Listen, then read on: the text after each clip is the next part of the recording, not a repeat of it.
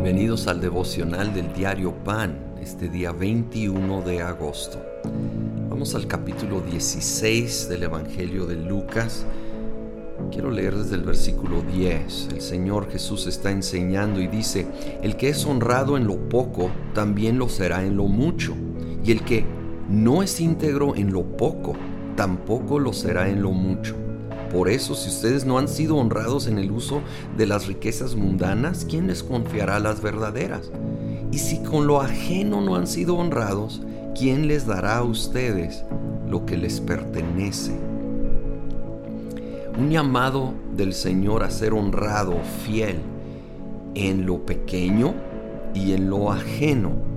Y aquí en particular está hablando también de en lo material.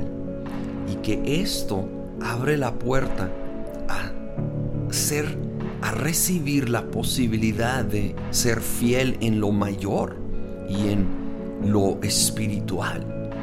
E, es sorprendente cómo el Señor deja tan en claro el manejo de cosas pequeñas y cosas ajenas que no son mi propiedad, incluyendo lo material. De hecho, es el contexto inmediato es una prueba, una prueba de integridad, una prueba de persistencia, porque a veces esto toma bastante tiempo.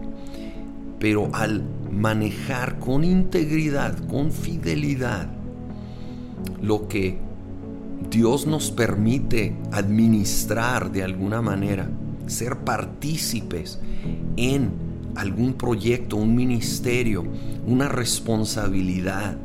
Y sí, con recursos.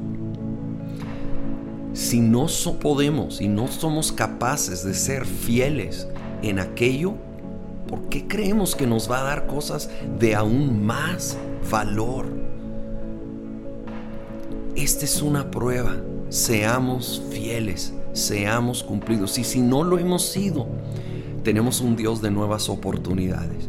Hay que arrepentirnos, hay que reconocer si hemos quedado mal con alguien, hay que dar la cara y luego hay que comenzar un nuevo día con una nueva determinación de ser fieles, cumplidos, honrados en lo poco y en lo ajeno.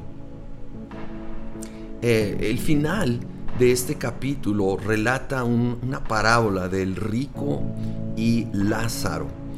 Y ya dice el versículo 22, resulta que murió el mendigo y los ángeles se lo llevaron para que estuviera al lado de Abraham. También murió el rico y lo sepultaron.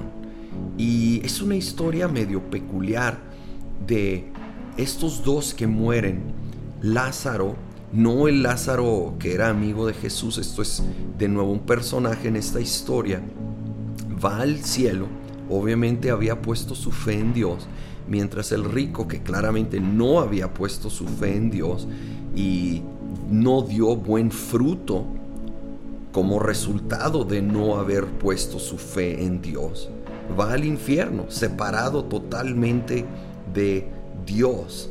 Y aquí está clamando a, Abraham que es allí en el cielo, está allí con este hombre pobre Lázaro.